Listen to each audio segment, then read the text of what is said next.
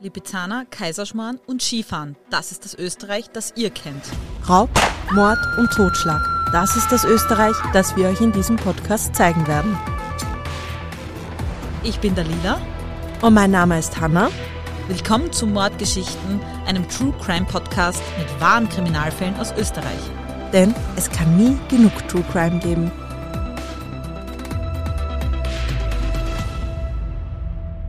Hanna, Lila. Jetzt ist gerade bekrittelt worden, dass unser Intro nicht so gut ist, weil wir uns da anscheinend mehr Kriminalfälle wünschen würden. Ja, weil wir sagen ja, es kann nie genug True Crime geben.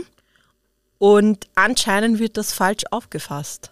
Ja, weil ursprünglich war ja gemeint, es kann nie genug True Crime Podcasts geben, weil wir beide ja so für True Crime Podcasts Und hören. weil wir halt unseren Podcast begonnen haben, wo halt schon tausende True Crime Podcasts gibt, aber wir halt trotzdem gesagt haben, na, es kann nie genug von diesen Podcasts Genau, geben. e- eigentlich war es zuerst so gemeint. Es war, Ja. es war so gemeint, ja.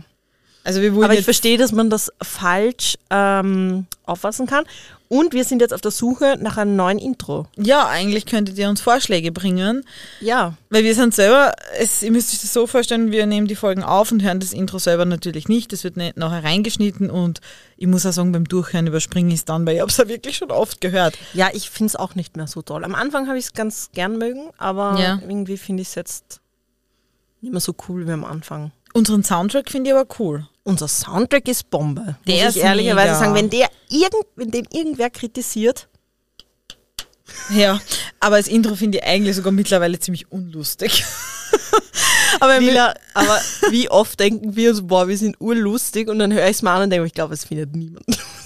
oh doch, wir sind urlustig. Oder auch nicht. Lila, wir haben gestern eine Stunde über ein Känguru gelacht. Wir sind nicht lustig. Also, folgende Situation stelle man sich vor. Ich bin in Hau ein Haufen Nachbarschaftsgruppen. Also jeder kennt es so. Ähm, bei uns heißt Nach Nachbarschaftshilfe Mürztal, dann gibt's Wir wohnen auf der Das hat man auch nur am Land. In Wien ist mir doch scheißegal, was Nein. meine Nachbarn machen, wirklich. Dir vielleicht schon, aber bei der Finde Zabo-Suche bin ich in die ganzen Wiener Gruppen eingetreten, um deinen Hund dort zu posten. Und ich bin jetzt noch immer in einer Gruppe, die heißt, ich wohne auf der richtigen Seite von Wien. Also in Niederösterreich, oder wie? Na, über der Donau, 21, 22. uh, yeah. Ja, dort, wo du wohnst. Und es gibt einen Haufen solcher Gruppen. Ja, weißt, du- man du- muss sich halt auch interessieren für seine Nachbarn. Ja, das muss ich halt ehrlicherweise sagen. Liebe Leute da draußen, ihr wisst es vielleicht nicht, ich bin absolut asozial und interessiere mich nicht für meine Mitmenschen. Ich, oh, aber soll ich da was sagen? Meine Nachbarn kenne ich schon. Na bitte. Ja? Deine Neuen jetzt schon? Ja, die sind eh schon seit einem Jahr drinnen. Ah, okay, na gut. Na, Hannah kennt seit, äh, nach einem Jahr hat sie es geschafft, ihre Nachbarn Aber kennenzulernen. auch nur, weil ich mich damals ausgesperrt habe und wem braucht hat, der mein Handy borgt. sonst. Aber um zurück zu unserer Geschichte zu kommen, war ich letztens in einer Gruppe, äh, Hollerbrunn, unsere Stadt heißt es, also Hollerbrunn, das ist ein Bezirk in Niederösterreich. Was hast du mit Hollerbrunn zu tun? Nix. Ähm, da war ich damals wegen die Fototermine drin, Okay, ja, glaube okay. ich. Na gut, erzähl weiter unsere Geschichte. Ja, egal. Und was habe ich dir dann geschickt?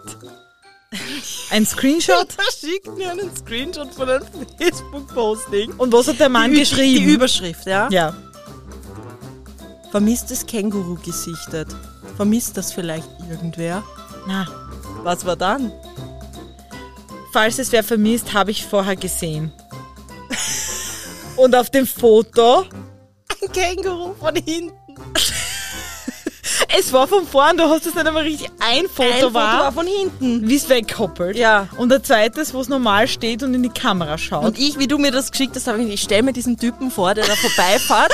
Dieses, er sitzt so in seinem kleinen Golf und denkt sich, ah, schau, da sitzt schon wieder ein Känguru. Macht ein Foto, postet, ah, vermisst das zufällig irgendwer, das Känguru. So, als wäre es das Normalste der Welt, dass Aber- in Österreich ein Känguru herumläuft. viel schlimmer waren die, Geschi äh, die Postings drunter von die Leuten. Nicht so, oh mein Gott, ein Känguru oder was man sich erwarten würde. Oh, ist da, hat wer einen Zoo nachgeschaut oder so. Nein, nein, die Hollerbrunner sind da anders. Das ist Die- das normal, dass man sich Kängurus haltet. Ja, die posten so, ah, das weiß schon die Gemeinde. Ah, ja, ja, danke, wissen wir schon. Und dann ich schreibt eine drunter, ja, aber aufpassen beim Einfangen, weil die fangen zum Boxen an. Dieser Wort. Und ich habe gesagt, wenn ich in Hollerbrunn ja, für den Bürgermeister kandidieren würde, wäre meine nächste Wahlplakate Leinen- und Boxhandschuhpflicht für Kängurus jetzt. Ja, Das wär mein wird ja Leitspruch. also, also wirklich in jeder Gruppe, mein Hund ist entlaufen, ein Kätzchen habe ich gefunden, aber in Hollerbrunn springen die Kängurus und es ist völlig normal anscheinend. Und das Beste daran eigentlich ist, was wir sagen wollten, wir haben es lustig gefunden, weil du hast mir eine Sprachnachricht geschickt, wo du die fünf Minuten lang drüber abwächst. Ich war zu der Zeit in der BIM und fang dort laut mit meinen Kopfhörern am Ohr zum Lachen an. Die Leute haben mich angeschaut, als wäre ich eine Verrückte. Meine Leute, ihr müsst sich das vorstellen. Vermisst das wer, habe ich gesichtet. Ah ja, nächste Woche so, oh mein Nashorn ist mir davon gelaufen. Es ist grau und hat ein kleines Horn vorne drauf. Falls es wer sieht, bitte keine Einfangversuche. Ist schüchtern. Heute in Horn gesehen, ein Rhinoceros. Vermisst es zufällig. ah na, die Rhinoceros-Behörde weiß schon Bescheid. Die sind Weiß schon Bescheid. unterwegs, ja. Danke, danke. Also wirklich, liebe Hörerinnen und Hörer, wenn wer aus Hollerbrunn ist, erklärt uns das, warum es normal ist, dass in Hollerbrunn Kängurus herumlaufen. Und weißt du, was das Beste daran ist? Um dieses Känguru schert sich niemand. Komplett normal, dass das da herumhüpft. völlig. Aber wenn in Wien eine Taube eventuell auf einer Fensterbank verletzt liegen könnte, wird die Polizei gerufen, weil dieser Taube muss man helfen. Stimmt. Klar, Ich bin, ich hatte, das war mal ein Einsatz von mir. Ah. Von e eventuell verletzte Taube auf einer Fensterbank. Ja, aber Und jetzt da jetzt- sieht man den Unterschied Stadt-Land. richtig, aber ich denke mal halt gerade, die Wiener hassen ihre Tauben, aber anscheinend lieben Ist sie ihnen doch wichtig. Ja. Ah, übrigens auch zu unserem Q&A. Wir haben gerade beschlossen, wir werden das erst in der nächsten Folge machen, weil wir haben die Fragen nicht rausgeschrieben. Wir haben ein bisschen einen stressigen Tag gehabt. Stressige Wochen. Wochen eigentlich. Und meine Wunde ist noch nicht ganz verheilt. Deswegen haben wir jetzt auch einen kleinen Ausfall von zwei Wochen gehabt. Aber wir sind wieder zurück am Start. Mit einer neuen Folge. Genau. Gut, Hanna, dann lehne dich zurück. Das ist deine Hauptaufgabe heute. Ah, das Einzige, was ich kann. Und höre und lausche dem neuen Fall aus der Steiermark. Wieder mal. Wieder mal. Ja, ich weiß auch nicht, wie ich dazu gekommen bin. Ich bin ist immer so. Ich habe immer Wiener Fälle und du immer steirische. Ja. Es ist sogar dieses Mal ein äh, Fall aus meinem Ort, nicht nur aus meiner Stadt, sondern meinem Ort. Was? Direkt da? Mhm. Was? Ja? Jetzt bin ich gespannt. Aber du bist nicht involviert. Nein, weil ich war zu diesem Zeitpunkt fünf Jahre. Ja, das heißt ja nichts. Das stimmt.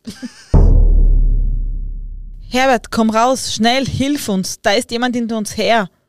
Was? Glaubst du nicht, dass du dir das einbildest? Nein, Herbert, seitdem ich und Sonja über die Grenze gefahren sind, fährt ein weißer Mazda hinter uns her und er steht schon in der Einfahrt. Bitte, mach was. Herbert zieht durch die Jalousien in der Küche Richtung Hauptstraße von Grala und erblickt tatsächlich den weißen Mazda mit laufendem Motor in der Nähe seines Hauses. Er kann den Fahrer nicht erkennen, denn es ist Oktober und die Dämmerung kommt zu dieser Jahreszeit früher als erwartet. Herbert beruhigt seine total verängstigte Frau Irene und ihre Freundin Sonja. Warte, ich rufe die Polizei. Herbert geht von der kleinen, in die Jahre gekommenen Küche in Richtung Vorraum, denn dort steht das Haustelefon. Er nimmt den Hörer ab und wählt 133. Polizeinotruf. Hören's, irgendwer hat meine Frau und ihre Freundin seit dem Ausflug in Slowenien verfolgt und da steht der Auto vor dem Haus und fährt nicht weg. Gekennt euch das einmal anschauen? Ähm, auf Deutsch anschauen. Ich glaube, du musst den ganzen Satz nochmal übersetzen. Äh, ja, können Sie im Fahrzeug wen erkennen? Na, nicht wirklich. Ich glaube, es ist ein Mann. Aber ich sehe nicht ein. Kommt's doch einfach. Ja, ja, wir kommen schon. Sperren Sie euch im Haus ein, wir kommen schon. Paul und Johannes steigen in das Blaulichtfahrzeug des Gendarmeriepostens Leibniz und fahren in Richtung Krala. Krala ist 1997 noch ein sehr, sehr kleines Dorf. Unmittelbar vor der Autobahnauffahrt Leibniz im Süden der Steiermark und damit im Süden von Österreich. Dazu Anmerkung der Redaktion, Grala ist auch heute noch ein Dorf, aber ein bisschen größeres Dorf. Entschuldigung, Anmerkung der Redaktion. Das kleine Dorf trennen nur wenige Kilometer zur slowenischen Grenze und ungewöhnliche Vorfälle sind hier eher selten.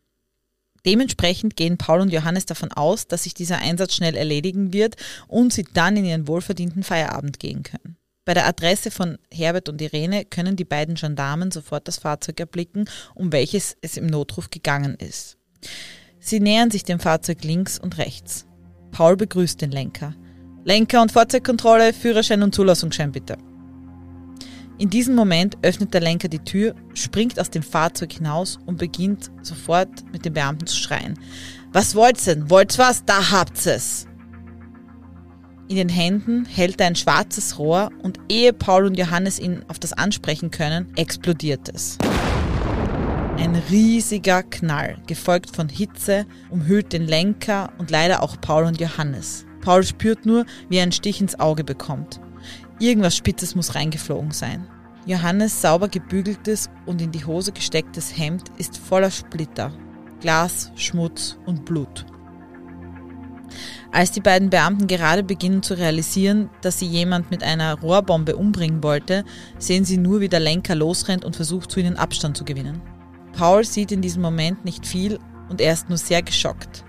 Johannes gibt instinktiv Gas, einfach hinterher. Den darf ich nicht entkommen lassen. Johannes rennt und rennt und ist schneller als der Mann, den sie zuvor noch einer Verkehrskontrolle unterzogen hatten. Während der Verfolgungsjagd schießt er sechsmal in die Luft, in der Hoffnung, der Täter würde sich erstrecken und stehen bleiben. Nur wenige Momente später hat sich Paul auch gefangen und ist Johannes hinterher. Noch ein, zwei Schritte Sprung. Mit ganzer Wucht wirft sich Johannes auf den Flüchtenden und hat in diesem Moment nur eines im Kopf. Ja, nicht wieder loslassen. Johannes schreit zu ihm, Hostam, tu ihm gleich die Achter auf. Kleine Anmerkung, das heißt auf Deutsch, Hast du ihn, tu ihn die Handschellen rauf. Achter ist interne Bezeichnung für Handschellen. Weil sie ausschauen wie eine Acht. Genau. Ein Griff auf seinen Waffengurt, auf dem auch seine Achter sind, und schon hat Johannes sie in der linken Hand, während er mit der anderen Hand den Flüchtenden zu Boden drückt, um ihn von der weiteren Flucht abzuhalten. Johannes macht die Handschellen gekonnt auf, führt sie zu den Armen des Flüchtenden und hält inne. So inne, als wäre er gerade in Schock. Paul, komm her, ich kann ihm die Achter nicht anlegen. Der hat keine Hände mehr. Was sich anhört wie ein Hollywood-Film, war am 1. Oktober 1997 in einem Vorort von Leibniz ernst. Dass Paul soeben Franz Fuchs, den Briefbombenattentäter, gestellt hatten, der ganz Österreich und sogar einen Teil von Deutschland seit vier Jahren in Atem hielt, konnte in diesem Moment noch keiner wissen. Jetzt weiß ich, um welchen Fall es geht. Na, es hätte mich sehr überrascht, wenn du es nicht gekannt Ja, also den kenne ich. Der ist in zahlreichen Podcasts schon behandelt worden. Vier Jahre zuvor. Es ist 1993 und in Österreich machen sich die Auswirkungen des ersten Jugoslawienkriegs bemerkbar. Immer mehr Menschen fliehen aus dem Nachbarsland in das sichere Österreich, um zu überleben. Denn der furchtbare Bürgerkrieg, der 95 seinen Höhepunkt erreicht, ist ein ernsthaftes Problem, welches weit und breit über die Landesgrenzen Auswirkungen findet. Der Pfarrer Janisch August ist damals Flüchtlingshelfer.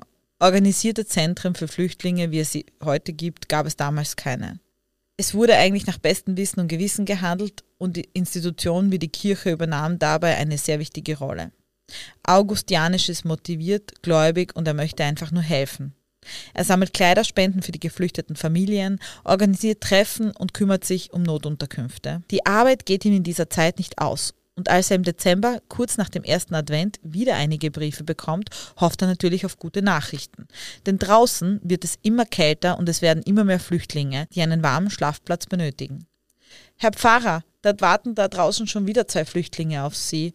Gut, ich komme gleich. Sag Ihnen, Sie sollen kurz warten, sagt Janisch, als er seine Sekretärin wieder aus seiner Pfarrkanzlei schickt. Er öffnet einen Brief nach dem anderen. Als er einen etwas dickeren Brief öffnet, passiert es plötzlich. Splitter, Pulver, Papier fliegen. Die Detonation ist sehr laut. Wie ein Gewehrschuss, wird sich der Pfarrer später erinnern. Er wird zum Glück nur verletzt und überlebt das, aber er wird sehr schwer verletzt und sofort ins Krankenhaus eingeliefert. Während August Janisch durchgecheckt und zusammengeflickt wird und seine Wunden behandelt werden, läuft nebenbei der Fernseher. Ein Nachrichtensender kommt mit einer Eilmeldung. Briefbombe im ORF-Studio. Ziel des Anschlages Silvia Meixner, die Moderatorin der Sendung Heimatfremde Heimat. August Janisch denkt sich in diesem Moment, hm, die haben wohl noch gar nichts von meiner Bombe gehört. Gleichzeitig verdächtigt August aber die Serben. Wir hatten Minderheiten aus Kosovo bei uns und in Jugoslawien tobte der Bürgerkrieg. Für mich war das irgendwie schlüssig, dass ich da wer rächen wollte. Das wird der Fahrer später sagen, doch er wird irren, denn zu diesem Zeitpunkt weiß noch niemand, wer wirklich dahinter steckt. Silvia Meixner wird ebenfalls schwer verletzt, überlebt aber den Anschlag. Nur wenige Tage später geht das Grauen weiter. Der damalige Wiener Bürgermeister Helmut Zilk öffnet ebenfalls einen Brief, der nur wenige Sekunden danach explodiert. Ihm werden sogar zwei Finger von der linken Hand abgetrennt. Spätestens nach dem dritten Attentat ist der Polizei klar, das kann kein Zufall sein. Diese Bomben hängen irgendwie zusammen. Auch die Bevölkerung wird vorsichtig und sehr misstrauisch. Dickere Briefe werden vorsichtig geöffnet, als ob das was bringen würde, in dem Fall. Und die Polizei überlegt sich verschiedene Abwehrsysteme für Briefbomben. Viele Briefe. Viele ist kein Wort. Unzählige Briefe werden auf die damaligen Gendarmerieposten gebracht und als verdächtig eingestuft. Was jedoch sehr gut ist. Die Beamtinnen können nämlich vier weitere Briefbomben, die nicht hochgehen, sicherstellen. Adressiert waren sie unter anderem an den damaligen Caritas-Chef, die Frauenministerin, einen Universitätsprofessor und eine Grünen-Politikerin. So viele Briefbomben und anscheinend kann jeder Opfer sein, der nur im Ansatz etwas mit Ausländern zu tun hat. Auf den Briefbomben waren auch immer sehr provokante Adressen angegeben, wie zum Beispiel an den islamischen Ausländer Hilfsverein. Also zum Beispiel an eine Kirche, das war so adressiert. Was sicher war, anscheinend hat der Täter etwas gegen Ausländer und gegen alle, die diesen helfen. Nach diesen schockierenden Attentaten beginnen die Ermittlungen, doch die PolizistInnen tappeln im Dunkeln. Acht Monate später erreicht die Kärntner Polizei einen Notruf. Ein verdächtiger Gegenstand wurde in ein Schulgebäude gelegt. Das Schulgebäude einer deutsch-slowenischen Schule in Kärnten. Der Ermittler Theo Kelz nimmt sich diesen Fall an. Er ist ausgebildeter Sprengmeister und kennt sich mit Bomben sehr gut aus. Ihm gelingt es, die Bombe zu sichern und in seinem Fahrzeug auf den Flughafen nach Klagenfurt zu bringen, denn dort will er das verdächtige Rohr röntgen. Was für ihn wie eine gute Idee klingt, soll sich aber als großer Fehler erweisen. Denn als Kelz die Bombe durch das Gerät fahren lässt, detoniert diese. Mitten am Flughafen Klagenfurt. Und Kelz werden dabei beide Hände abgerissen und sein Kollege schwer verletzt. Also das würde man heute, glaube ich, nicht mehr so machen. Nein. Ich denke mir immer, oh, eine Bombe, was ist der sicherste Ort, wo ich sie hinbringen könnte? Flughafen. Ja, generell, wie das jetzt mit Sprengstoff umgegangen wird, ist halt schon sehr, sehr sorgfältig. Auch Ja. Mit mehr Wissen. Auch mehr Wissen und auch einfach viel mehr technischen Hilfsmitteln. Ja, stimmt, Also- das kommt auch dazu, ja. Ich glaube, dass die 1992 überhaupt keine Möglichkeit gehabt haben, äh, jetzt so mit einem Roboter hinzufahren oder das irgendwie anders zu entsichern. Also der wird wahrscheinlich keine andere Möglichkeit gehabt haben, als die Bombe zu nehmen mit seinen Händen und ins Auto zu legen. Nach diesem unglaublich tragischen Ereignis geht die Briefbombenserie weiter. Bis in den Herbst, weiter in den Winter. Immer wieder gibt es auch Blindgänger, immer wieder detonieren aber auch Bomben. Mittlerweile können die Ermittlerinnen nach einer gründlichen Spurenanalyse Rückstände von Wasser in den Bomben finden, zumindest in diversen. Und wie wir wissen, Wasser ist überall anders. pH-Werte sind anders, Wasser wird je nach Kläranlage verschieden aufbereitet und so gelingt es zumindest den Beamtinnen eine annähernde Zuordnung zu treffen. Sie schätzen den Täter nämlich im Bereich der Steiermark, Burgenland und Kärnten. Was? Das Ein. konnte man aufgrund des Wassers feststellen? Ja, da kann ich mich ehrlich gesagt sogar erinnern, Wasser ist anscheinend in Leibniz schon immer ein Thema gewesen, denn als ich ins Gymnasium dort gegangen bin, haben wir pH-Wert vom Wasser gemessen. Und ich weiß, dass damals sie zu uns gesagt haben, "Ah, der pH-Wert in Leibniz ist so schlecht und Ja, aber ist das nicht auch von Gemeinde zu Gemeinde unterschiedlich? auch, es kommt natürlich Müssen wir meinen Vater fragen, weil der kennt sich mit sowas aus. sehr mal interessant, ja. Ja. Ich, ich glaube, dass es halt eben aufgrund der pH-Werte und der Aufbereitung und so Aber- leichter zu aber cool. analysieren war. Dass das, Ja. dass das so geht. Ich meine, man schmeckt es ja, finde ich auch. Also ein Wasser aus Wien schmeckt jetzt anders Eh, als ein aber Wasser. dass man das dann wirklich so eindeutig zuordnen kann. Oder sie haben halt zumindest den Verdacht gehabt mal, oder? Dass Ja, das Wobei man Steiermark sagen, sein könnte. das ist sehr, sehr vager Verdacht. Steiermark, Burgenland und Okay. Kärnten. Also Ach so, eh die drei Bundesländer zusammen. ja, zumindest hat man da eher diesen Süden ich wollte eingeschränkt. gerade sagen, die Region oder die, die Richtung. genau. Okay. Naja, trotzdem schon mal was. Doch das alles bringt den ErmittlerInnen noch immer nicht den gewünschten Erfolg und so kommt es, wie es kommen muss. Im Februar 1995 soll einer der schlimmsten Attentate der bisherigen Serie geschehen. Im sonst so idyllischen Burgenland gibt es eine Minderheit an Roma, die eine Siedlung bewohnen. Eines Morgens können die EinwohnerInnen ein Schild mitten in der Siedlung sehen. Roma zurück nach Indien. Das lassen sich die vier jungen Männer nicht gefallen. Sie wollen das Schild abmontieren, Doch was sie nicht wissen, das Shit abzumontieren löst nur eine weitere Sprengfalle mit 150 Gramm Nitroglycerin aus. Nitroglycerin lässt sich übrigens durch einen Stoß, also da reicht ein kleiner Stoß, auslösen und ist doppelt so stark wie TNT. Ähm, übrigens wollte ich dir da Vergleichswerte bringen, damit du dir das besser vorstellen kannst, Ja. wie zum Beispiel so viel Nitroglycerin bräuchte man, dass man Haus zum Beispiel sprengt und ich war dann im Internet unterwegs und bin in Foren gelandet, die sehr suspekt waren. Das wollte ich gerade sagen, wenn du googelst, wie viel äh, Nitroglycerin Ja. braucht man, um ein Haus zu Da hat einer gesagt, Frage für einen Freund. Und ich so, aha, okay, Anonymous 3586. Äh, ich verlasse dieses Forum schnell, bevor bei mir da die Cobra an der Eingangstür Alter, stell dir vor.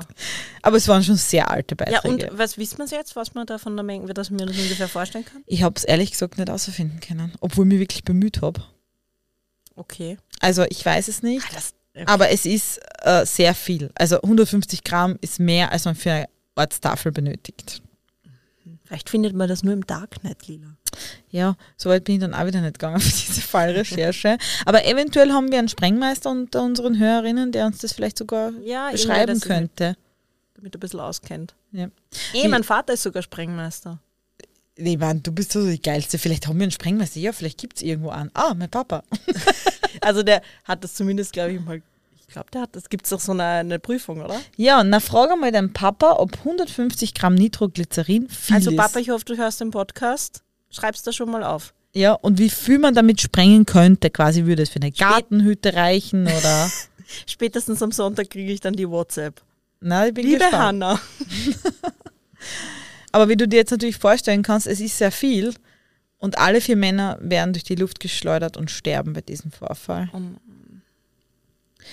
Ein Bild des Grauens. Und übrigens haben wir in der Polizeischule dieses Bild damals gesehen, bei irgendeinem Vortrag. Ich weiß es nicht mehr, welcher es war. Das Tatortbild von. Mhm, von die vier toten Männern.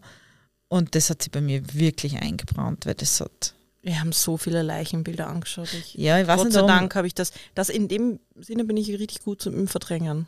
Ich eigentlich, aber das hat irgendwie, weiß nicht, es, vielleicht auch, weil es ein Heimatfall ist, es Ja. hat sie sehr eingebrannt.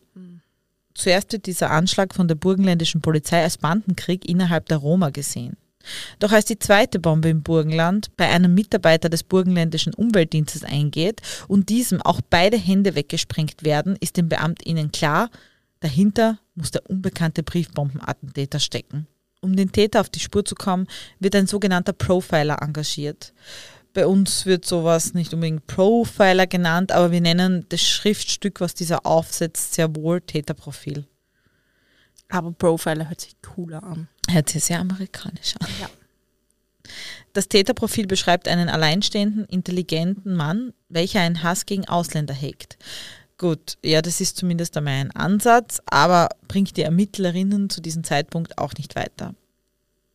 Die Briefbombenserie geht weiter und sogar Arabella Kiesbauer, kennst du sie noch? Ja, und ich weiß das sogar im Zusammenhang Das weißt mit Franz sogar? Fuchs. Ja. Ich habe das vergessen gehabt, muss ich sagen. Ich habe das erst wieder bei der Recherche gelesen. Ja. Sie erhält nämlich auch einen Brief, wird aber nicht persönlich verletzt, sondern ihre Mitarbeiterin, weil sie ihn eben nicht persönlich aufgemacht hat. Flüchtlingshelfer, Landtagsabgeordnete in Deutschland, Vizebürgermeister und sogar eine Betreiberin einer Partnervermittlung erhalten solche Bomben. Viele detonieren und verletzen ihre Opfer schwer. Aber es werden auch viele vorzeitig entdeckt oder detonieren gar nicht, weil es eine Fehlkonstruktion gibt. Die letzte bekannte Bombe wurde 1996 entdeckt, als die Polizei den sichergestellten Brief gerade untersucht hatte. Diese explodierte, aber niemand wurde verletzt. Ein Jahr später verfolgt der Täter Franz Fuchs die zwei Frauen im weißen Mazda und es kommt zu dem Vorfall, den wir am Beginn dieser Folge gehört haben. 15 schwer verletzte Menschen, vier Todesopfer. Das ist die traurige Bilanz einer Bombenserie, die Österreich vier Jahre lang in Atem gehalten hat. Die genauen Zahlen weiß Franz Fuchs gar nicht, als er gerade im LKH Wagner liegt und dort notoperiert wird. Seine Arme oder eher das, was von ihm übrig ist, müssen ihm ab dem Ellbogen abgenommen werden. Aber er ist stabil und danach wird er sofort in die Justizanstalt Kalau überstellt. Doch was treibt so einen intelligenten Mann dazu, Menschen, die er eigentlich nicht einmal persönlich kennt, so etwas anzutun?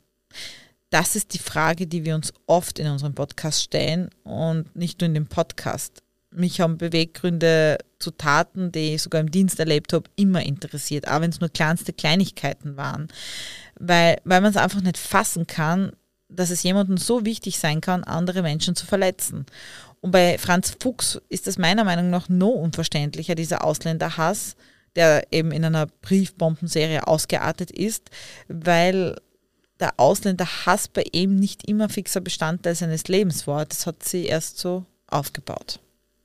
Ja, ich glaube, ich weiß nicht, ich kann generell Rassismus nicht nachvollziehen. Ja, sowieso gar nicht. Aber es ist halt, ich weiß nicht, war er nicht irgendwie frustriert, weil er irgendwie Angst gehabt hat, dass ihm sozusagen die Jobs weggenommen werden und das weiß ich nicht. Ich glaube, es war vieles. Jetzt ich, mal. Ich weiß nicht, ich finde, wie du sagst, ich finde das so irrational, ich kann das einfach nicht verstehen, aber ja. Es ergibt einfach keinen Sinn. Aber ihr erzählt ja gerne ein bisschen was von seinem Leben. Vielleicht kann man das ja dann nachher leichter analysieren. Eventuell. Profile. Profile. Ich werde dann Profile machen. Franz Fuchs wird in Kraller auf dem Hof seiner Eltern geboren. Er ist für einen jungen Bauernjungen eigentlich überdurchschnittlich intelligent. Technik und Lesen interessieren ihn mehr als die anderen Buben im Dorf. Seinen Eltern wird von seiner Lehrerin sogar empfohlen, ihren Jungen ins Gymnasium zu geben, da er sehr intelligent ist. Und das sollte kein Fehler sein, denn Franz erweist sich als hervorragender Schüler. Er ist, wie wir heute sagen würden, ein richtiger Nerd. Er lernt gut und ist sehr genau. Von seinen MitschülerInnen wird er jedoch wegen seinem Dialekt oft gehänselt. Wieder eine kleine Anmerkung der Redaktion. Ich bin ja auch aus Leibniz und man sagt ja oft, äh, dass wir einen argen Dialekt haben und Kralla ist nur drei Kilometer von Leibniz entfernt, also das ist mhm. jetzt keine Ewigkeit. Und für mich war das so komisch zu lesen, weil ich immer irgendwie dachte, wie kennen die Schüler aus Leibniz, die auch so einen Dialekt haben, den Franz Fuchs mobben, weil er einen anderen Dialekt hat. Ich meine, das ist drei Kilometer Entfernung. Ich weiß nicht, aber vielleicht bei uns am Land war das ja immer so, dass halt ich komme aus einer kleineren Stadt und dann gibt es rundherum die Dörfer und die ganzen Kinder aus den Dörfern, die halt aus den Bauernfamilien kommen, sind halt meistens halt einen ärgeren Dialekt gehabt. Echt? Ich bin sowieso nur so aus der Nähe war? Ja, aber immer so, ja, sind auch teilweise Kinder verarscht worden, weil sie halt so Dialekt reden, so extrem. Also ich, ich Vor allem halt dann im Gymnasium. Also weil im Gymnasium ist halt erwünscht, dass du Hochdeutsch redest, deswegen rede ich ja so, wie ich rede. Also wir haben nie Hochdeutsch geredet im Gymnasium. Ja, Steiermark ist anders. Deswegen ist es ja noch komischer. Also Oder ich bin da der, keine, ich verstehe generell nicht Mobbing, kann ich generell nicht verstehen und Kinder sind, glaube ich, immer grausam. Ja, das. Vor allem, wenn er, wenn er so ein kleiner Nerd war, dann hat er sich halt irgendwie auch vielleicht von der Art her so ein bisschen Angriffsfläche mm. geboten und war halt vielleicht anders als der Durchschnitt. Und das nutzen halt Kinder immer aus. Ja, also vor allem, ich kann mir das schon so Oder vorstellen. Menschen. So auf die Art, ah, du bist ein Bauernbub und, und, ja. und, und ähm, hässliche Brille hast du und Nein. Dialekt hast auch noch. Also er wird es nicht leicht gehabt haben. War er hässlich vielleicht auch? Hast du gar nicht wie Franz Fuchs ausgesehen? Nein, als Kind weiß ich nicht, vielleicht war er hässliches. Ich war auch ein das hässliches Kind. Nicht. Ich bin erst dann nachher meiner Blüte gekommen. Na, da bin ich mir gespannt. Da, du weißt, dass du unseren Hörerinnen jetzt ein paar Fotos schuldest. Was soll das jetzt heißen? Da bin ich aber gespannt. Wartest du noch auf meine Blüte? Übrigens, ich kann Mobbing auch nicht verstehen, außer es geht um dich. Die Lila hat am meisten Roasting Hannah vermisst am Podcast. Aber wirklich. Aber zurück zu unserem Fall. Los geht's.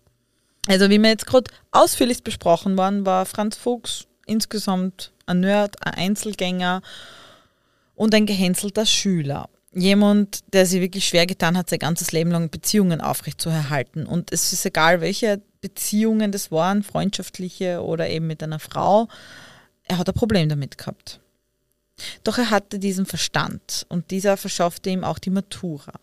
Danach hat sich Franz Fuchs auf der Karl-Franzes-Universität in Graz eingeschrieben, weil er Atomphysik studieren wollte. Doch sein Stipendium, und das hat er dringend gebraucht, weil so viel Geld war nicht da, das wurde abgelehnt. Warum auch immer. Aber ich glaube, es ist gar nicht so leicht, das Stipendium zu kriegen. Heutzutage wahrscheinlich noch schwerer. Und statt dass er sich denkt, hm, macht nichts, trotzdem durch, war er mehr als nur schockiert, wütend und bockig eigentlich und hat alles hingeschmissen und ist dann nach Deutschland gegangen, um als Hilfsarbeiter zu arbeiten und dort Geld zu verdienen. Was ihm vorerst auch gelang. Er wollte in seiner Firma, in der er jahrelang gearbeitet hat, natürlich aufsteigen. Also er hat sich ja gewünscht, dass er eigentlich ein bisschen ein Chef wird. Aber das ist ihm nicht gelungen und damit war er wieder gekränkt und ist zurück nach Österreich gegangen. In Österreich ist er übrigens wieder in sein Kinderzimmer eingezogen. Franz Fuchs hielt sich immer für sehr intelligent, was ihm ja natürlich nicht ganz zum Absprechen war. Aber wenn man so ein bisschen seine Biografie durchgoogelt und schaut, sieht man halt schnell, dass er immer mehr sein wollte, als er eigentlich war. Und vielleicht war er einfach auch ein bisschen ungeduldig und mir kommt auch vor, dass er fast jedes Mal narzisstisch gekränkt war. Ich wollte genau das wollte ich gerade sagen. Mich, mich hört sich so nach extrem narzisstischen Total. An. Dieses leicht gekränkte und dieses immer so. So, ich schmeiß alles hin, okay. Und ich bin ja so toll und ihr seht das ja alle nicht. Dann sollt ihr mich nicht haben, wenn ja, ich. ja, ja. Das ist so typischer irgendwie Narzisstenzug. Also ich weiß wollte nicht, jetzt keine, keine Diagnose aufstellen, Nein. aber es hört sich stark danach an, ja. ich kenne auch das Gutachten nicht, also das war Mhm. nicht zum Ergoogeln, aber jetzt allgemein, wenn man das so alles liest, das zieht sich wie ein roter Faden. Also ich will mich jetzt nicht so weit aus dem Fenster lehnen, aber ich kann mir schon vorstellen, dass er eine narzisstische Persönlichkeit war, ja. nachdem was er alles gemacht hat. Und Nach allein das wird sicher gut passen. spricht wirklich sehr dafür. Ja. Nach seiner Rückkehr von Deutschland hat er sogar einen Suizid geplant. Also da war ihm einfach alles zu viel. Da hat er einen Abschiedsbrief formuliert und auch in diesen erkennt man wieder diesen Kontrollzwang und dieses Besserwisserische, was er hatte. Denn er hat an seine Mutter diesen Brief gerichtet und hat gemeint, er wollte sich erschießen, aber auf einem Boot im See. Er wollte sich aber die Waffe an die Hand binden, damit diese mit ihm untergeht nach dem verübten Suizid. Und er will im See dann mit der Waffe versinken, damit ihn keiner findet. Sollte ihn aber doch wer finden, möchte er aber alleine bestattet werden. Also er hat das da so klar ausformuliert. Ja, aber der Suizid findet nie statt, denn er wird frühzeitig entdeckt, also dieser Brief. Und die Mutter von Franz Fuchs sieht es dann als einzige Möglichkeit, dass sie ihn in die Psychiatrie nach Graz einweisen lässt. Gut, das war damals vielleicht etwas anders, weil er war zwei Monate in der Psychiatrie und wurde dort quasi auskuriert und dann offiziell wieder gesund. Ähm, Aber was da festgestellt worden ist oder ob irgendeine Diagnose erhalten hat, weiß man nicht so ganz. Gell? Ja, zumindest keine, die ich gefunden habe. Aber es war natürlich sehr stigmatisierend für die Zeit. Ja. Logisch, es ist heute ja noch stigmatisierend, wenn man eingewiesen wird, aber damals muss es ja furchtbar gewesen Ja, vor sein. allem, der hat sozusagen einen Abschiedsbrief geschrieben, hat vielleicht suizidale Gedanken wird nach zwei Monaten entlassen und bekommt dann halt keine Hilfe. Na, es hat ja dann Das damals halt- keine Nachbetreuung oder irgendwas in der Ja. Form Das ist halt auch gegeben. bedenklich. ich glaube, der Suizidversuch war auch ein bisschen so eine narzisstische Mm. Kränkung. Das habe ich mir auch gedacht, klingt ein bisschen so danach. Aber, das, Ja, so die Art, selbst das bringe ich nicht zustande, so auf die Art. aber selbst dann muss halt irgendwie so ein bisschen, muss man hellhörig werden als Psychiater. Ja, damals war halt die Zeit nicht so. so selbst wenn das nur Aufmerksamkeitsding war, dann passt da ja irgendwas nicht und dann braucht Ja. er ja Hilfe. Ne? Beziehungen hatte er auch kaum. Angeblich hat er aber einmal eine Beziehung zu einer Kroatin gehabt. Also der Ausländerhass war nicht immer so aktuell bei ihm. Und sein Gutachter hat aber später im Verfahren gemeint, er glaubt, dass das alles ja, Dampfplauderei war und Franz Fuchs eigentlich nie eine ernsthafte Beziehung zu einer Frau gehabt hätte.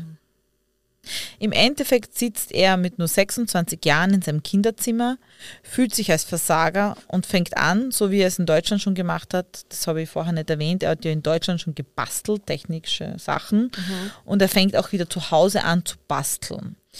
Das sind jetzt aber nicht jetzt irgendeine Bomben, sondern andere verschiedene technische Gegenstände. Das war für ihn so eine Art ja, Hobby.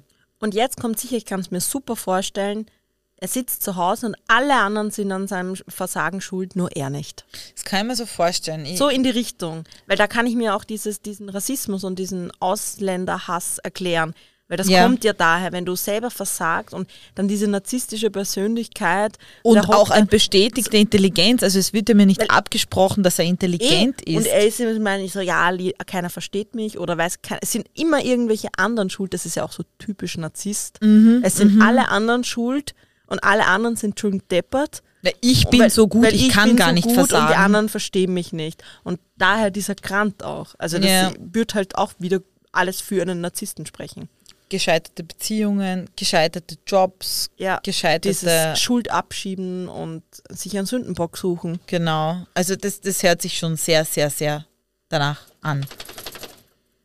Der aufkommende Jugoslawienkrieg und vermutlich der Frust über sein eigenes Versagen werden sicherlich auch einen Teil dazu beigetragen haben, dass sich Franz Fuchs radikalisiert hat. Der Prozess findet im Jahr 1999 statt. Er erweist sich als unglaublich mühsam für alle Beteiligten. Franz Fuchs boykottiert den Prozess und schreit rechtsradikale Parolen, unter anderem Es lebe die BBA.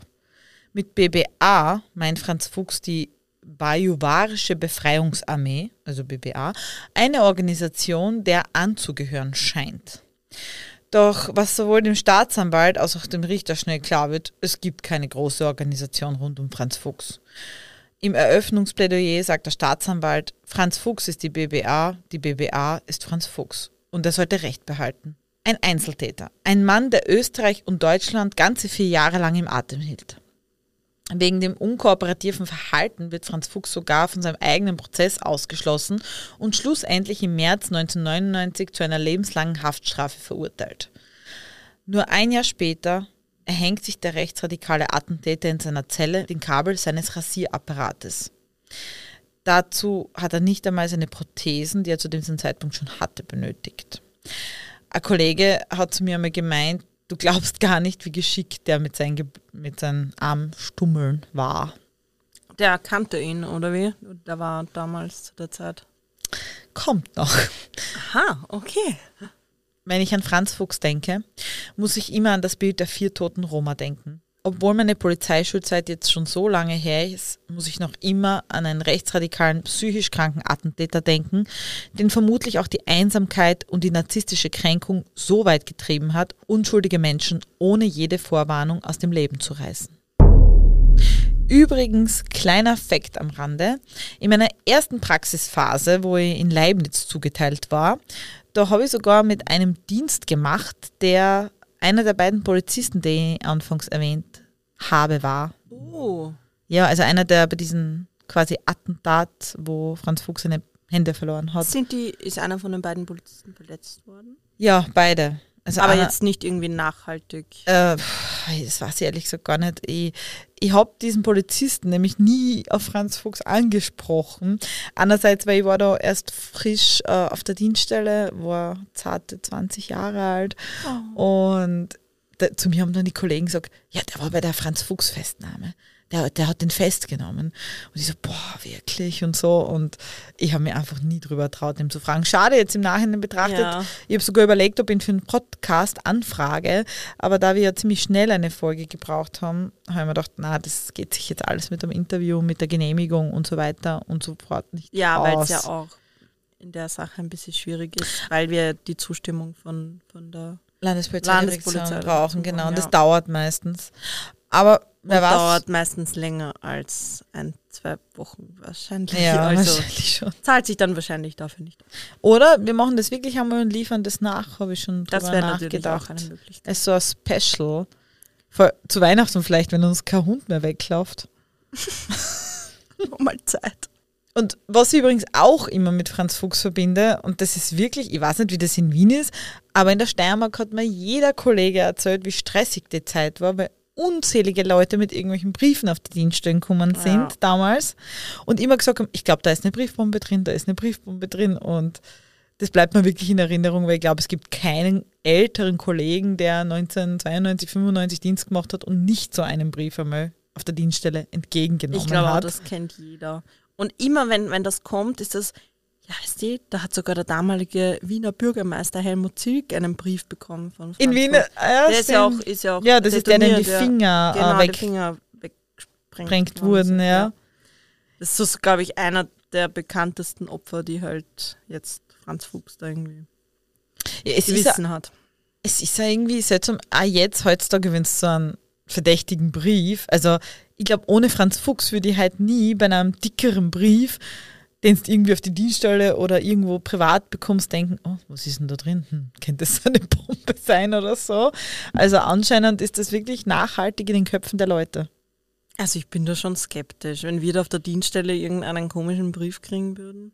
Ja, und ich frage mich, ist das so, weil es Franz Fuchs gegeben hat oder wäre das auch ohne ihn so gewesen? Ich weiß nicht, weil du hast ja auch im, im Polizeidienst oftmals so, dass du Briefchen von sagen wir mal, verwirrteren Personen kriegst und wenn die dann zum Beispiel irgendwelche Pralinen mitgeben, dann sind halt die meisten Kollegen eher skeptisch, dass sie sagen, naja, ich weiß nicht, ob wir die Pralinen jetzt essen sollten. Also Pralinen ist ja so ein Ding, da hat es ja auch einen da Fall ja auch gegeben. einen Fall gegeben. Also ich bin da auch immer so, ich weiß nicht. Und dann schreibt die da irgend so, oder der, so einen ganz komischen Brief mit ganz wirren Sachen. Also, ja. Ich weiß noch, wie wir auf der Dienststelle, und das war kurz nach diesem Moncherie-Attentat, vielleicht wird man den Fall auch mal aufarbeiten. Da war auf der Dienststelle, ich weiß nicht, war Valentinstag oder sowas, Ja. und wir haben Pralinen gekauft. Und ich glaube, es waren sogar Moncherie. Und eines ist überblieben in dieser Schachtel. ja. Und eine Kollegin, die war immer sehr bemüht, dass das alles zusammengeräumt ist und hat sie gedacht, oh, eine Praline und eine ganz leere Schachtel, dann schmeiße ich die Schachtel, weg und stelle die eine Praline in die Mitte vom Tisch. Wie lange ist die Praline dort gestanden? Ewig. Wochen. Ewig. Wochen. Niemand, Niemand. hat diese Praline auf der Polizeidienststelle angerührt. Verständlicherweise. Und ich habe sie auch gesehen und gedacht, na, das ist sie sicher Na, nicht. sicher nicht. Da steht eine verdächtige einzelne Praline. Aber nicht, dass sich einfach irgendwie denkt, ja, okay, es ist so Und wir haben den Fall erst nachher aufklärt, weil die Kollegin dann gesagt hat, was ist mit euch? Da ist eine überblieben und ich habe die ganze leere Schachtel weggeschmissen. Wieso, warum schmeißt du die Schachtel weg? Die gehört so lange. Aber stimmt, mit Schachel wäre es kein Problem gewesen. Na. Weil da macht der nächste Kollege auf und denkt sich, ja, ich nehme jetzt die letzte, das letzte Moscherie, ne? Ja, und der ist einzeln auf diesem Riesentisch gestanden. Na, geht gar Gerade, nicht. dass nicht so ein Verhörlicht drumherum aufgebaut habt. Ich habe sie dann sogar angeschaut, ob irgendwo eine Einstichstelle Echt, ist. hast du das verhört? Verhört habe ich die Praline nicht. Nein, ich habe sie Lupe gesessen und hast es untersucht. verhört. Leider hat sie ihre Aussage verweigert. Hast du den Fall Franz Fuchs gekannt? ja, Natürlich. tatsächlich. Wäre ja wirklich blöd gewesen, wenn du den nicht gekannt Also das ist jetzt einmal ein Fall, wo du nicht sagen brauchst, was, du kennst den nicht? Weil ich Ich bin begeistert, weil immerhin warst du noch gar nicht auf der Welt, als der. Ja, aber der, der, ich weiß nicht, der ist so bekannt. Ich bin ja Mhm. doch, habe schon einige Podcasts gehört in meinen jungen Jahren. Ich kann mich erinnern, also erinnern, ich weiß, wo das Haus ist, weil auch in Leibniz, wenn du dann dort als Jugendlicher vorbeigefahren bist oder irgendwer mit dir dort vorbeigefahren ist, ah, das ist das, ist das Elternhaus von Franz Fuchs dort, der Franz Fuchs Bomben baut. Haben sie mir erzählt. Ja, die Leibnizer, weißt du, da, da hat er die Bomben baut, da drüben ist die Hitten von den Eltern. also, wenn wir vom Dialekt reden, so in etwa. Mich er. wundert es nicht, dass der Franz Fuchs nicht ernst genommen worden ist mit seinem Steirer. Ja, aber von den Menschen, die genauso geredet haben, deswegen Ah, verstehe ich vielleicht das hat er mal nicht. Boot. Das geht gar nicht noch mehr. Doch, glaub mir, du bist ja bist eher Schaß. Ich kenne da viel Ärgeres. Auf jeden Fall ist mir das erste Mal aufgefallen, dass sie richtig gebellt haben muss, als ich Besuch wieder aus Leibniz gehabt habe von meinen alten Freunden, also vor einem Jahr.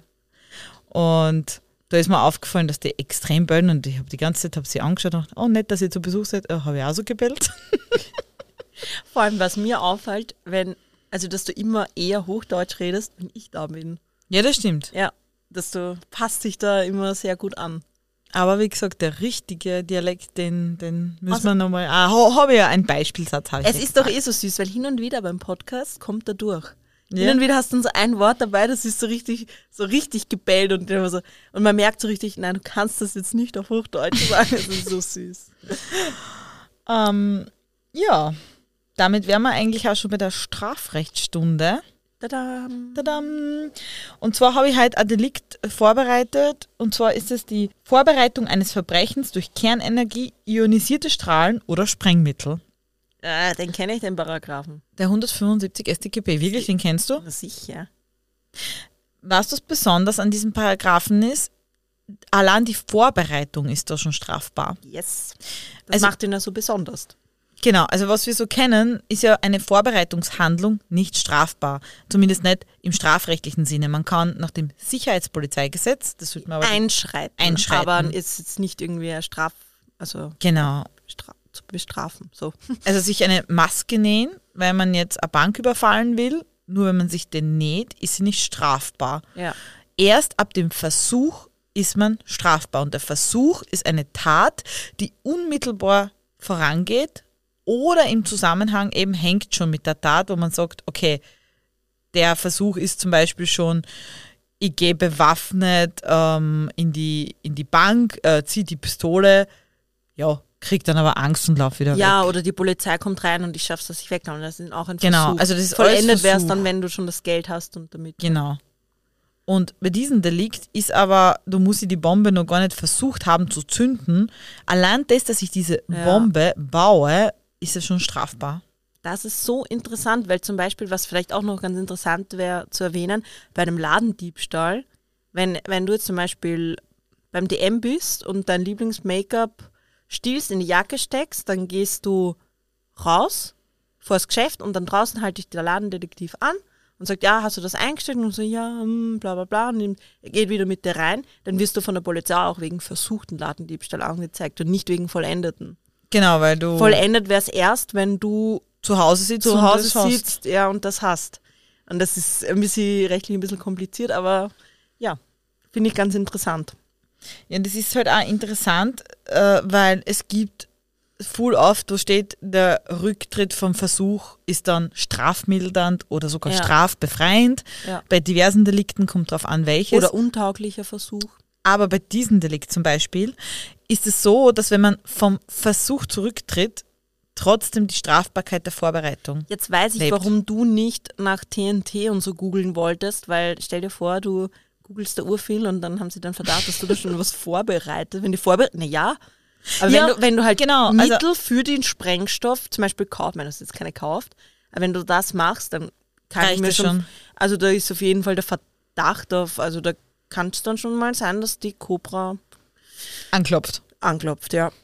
Aber es ist, äh, es ist zum Beispiel, ich finde das ein, wirklich interessant dahingehend, weil wenn man jetzt eben mit dieser Bombe, angenommen Franz Fuchs hat diese Bombe, steigt aus dem Auto aus damit bei der Lenker- und Fahrzeugkontrolle und entscheidet sich im letzten Moment, nein, ich lasse sie nicht hochgehen und setze sie wieder ins Auto, dann tritt er von diesem Versuch zurück und wäre dann eigentlich bei anderen Paragraphen straffrei oder zumindest mildernd. Ja. Und bei diesem Delikt eben nicht. Da wäre er voll straffähig, auch wenn er sich wieder zurücksetzt ins Auto. Natürlich muss man dazu sagen, was bringt mir das, wenn, ähm, wenn ich dann trotzdem eine Strafe kriege? Naja, natürlich ist der 175er, also diese Vorbereitung, geringer bestraft als eine Vollendung von einem Sprengmittel, also von einem Mord oder einer Körperverletzung.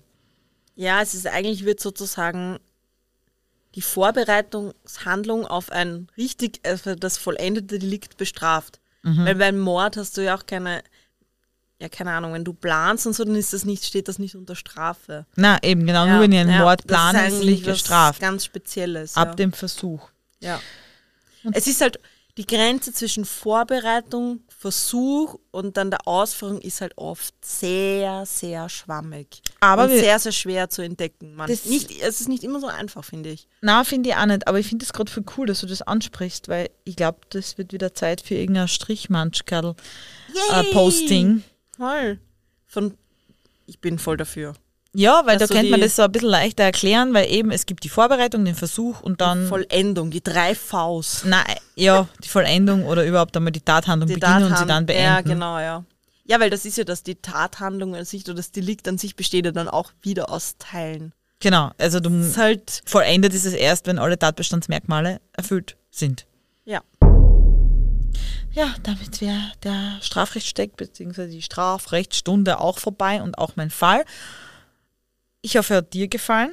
Aber ich hoffe, er hat den Hörerinnen gefallen. Also ich habe mich mal gefreut, dass ich ihn wirklich kennt habe. Weil jetzt, wie oft haben wir das jetzt schon gehabt, dass du gesagt hast, du kennst den Fall und ich so, na, kenne den nicht. Und jetzt habe ich ihn wirklich kennen. ähm, ich habe noch eine kleine Überraschung zur Beendigung dieses Podcasts. Es fällt mir gerade ein. Du bist jetzt Millionärin und möchtest das, den Gewinn mit mir teilen? Leider nicht ganz. Ähm, warte, ich muss dir holen. Kann ich meine Augen wieder aufmachen? Ja, ich habe jetzt schnell runterrennen müssen. Weil ich Du hab tust jetzt so, als wärst du ein Marathon gerannt. Ich bin auch nicht mehr so sportlich. Ähm, ich habe äh, ich hab dir mal erzählt von Daniel und deinem Fan, unseren wäre jetzt echt weit hergeholt, deinem Fan aus meiner dam- damaligen Therapiegruppe, weil die Therapie ist ja vorbei. Was ist mein Fan? Ja, er mag die total gern. Wir hat sie Also sogar weil meine Stimme so schön ja, genau. Und ich habe dir das vergessen, letztes Mal zu sagen. Er hat so am Ende, ähm, wir haben uns allen verabschiedet und er hat allen wirklich ein total liebes ja, Schokogeschenk gekauft und das war echt viel nett. Und dann kommt der Herr und sagt, du, Juri ist auch schon ganz aufgeregt, was jetzt das Geschenk ist. ja, also, dann kommt der Herr und sagt, du Lila, kannst du der Hanna bitte auch ein Geschenk geben? Nein! Doch, das hat er für die besorgt. Oh mein Gott! Wie süß ist er? Ist er nicht und ich lieb? bin voll asozial und habe kein Geschenk. Naja, er, er wohnt nicht weit weg von hier. Also es wäre sicher möglich, noch was zu organisieren.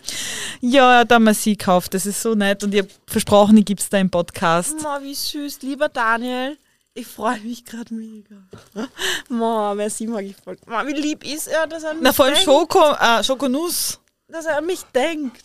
Er ist so süß. Das habe ich echt. Daniel, du bist wirklich süß. Also das muss ich jetzt mal wirklich sagen. Na, also Daniel, nicht nur die Hanna freut sich, der Juri ist auch komplett Ja, außer ist Rand und. Band im Studio. Das ist echt voll cool, Daniel. voll cool. Nein, ich finde das echt voll Oh nett. Ich habe echt schon Tränen in die Augen gehabt, weil er hat so Wie gesagt, ja, ist sie ist, das? er hat so gesagt, ja, die Hanna ist so nett, da möchte er dir Oh mal sie Gott, wie schenken. lieb ist er.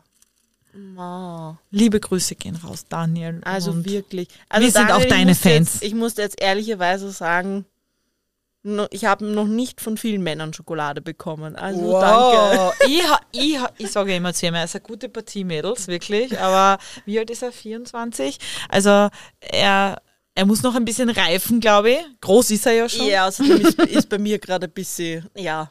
Sag mal so. Ich glaube, wir werden das jetzt nicht näher Nein, wir ausführen. werden das jetzt nicht näher ausführen. Das werden wir jetzt hier beenden. Wir werden einfach unsere Merci genießen. Und sie verteidigen gegen unseren Hund und deswegen Ja. Also ich, du merkst gerade, mir wird das gerade unangenehm, das Thema, also werden wir das jetzt, glaube ich, beenden. wir wünschen euch auf jeden Fall ähm, eine schöne Woche beziehungsweise ein schönes Wochenende. Unser Podcast kommt jetzt am Samstag statt am Freitag. Das ist für uns ein bisschen einfacher mit dem Aufnehmen, weil Ah wir ja, andere. genau, das müssen wir noch erwähnen. Genau. Und nicht vergessen, schickt uns Vorschläge fürs Intro. Ich habe schon begonnen, was auszuarbeiten, aber ich weiß, dass der Lila hundertprozentig nicht gefallen wird. Aha, okay. Weil du immer so, nein, das machen wir so, das machen wir so, das machen wir so. Hellseherin ist sie auch, okay. Nein, Ähm, ich weiß nur, dass du ein Kontrollfreak bist. nein. Nein. Folgt uns auf Instagram, auf allen gängigen Podcast-Plattformen und lasst uns bitte, bitte, bitte Sternchen da. Übrigens, was ich dazu noch sagen wollte, falls ihr Podimo habt, dann könnt ihr da jede einzelne Folge bewerten mit Daumen hoch oder Daumen runter. Aber Ja. für euch gibt es natürlich nur Daumen hoch. Ja, eh bitte. klar. Also die runter könnt sich bitte sparen, das wäre ganz nett. Ihr könnt uns euch DM nicht gefällt, dann schreiben. ignoriert uns einfach. Danke fürs Zuhören. Wir hören uns wieder in einer Woche, dann und mit deinem Fall. Ja, der wird auch ein etwas bekannterer Fall sein. Und goodbye. Goodbye, ciao, ciao, auf Wiederhören.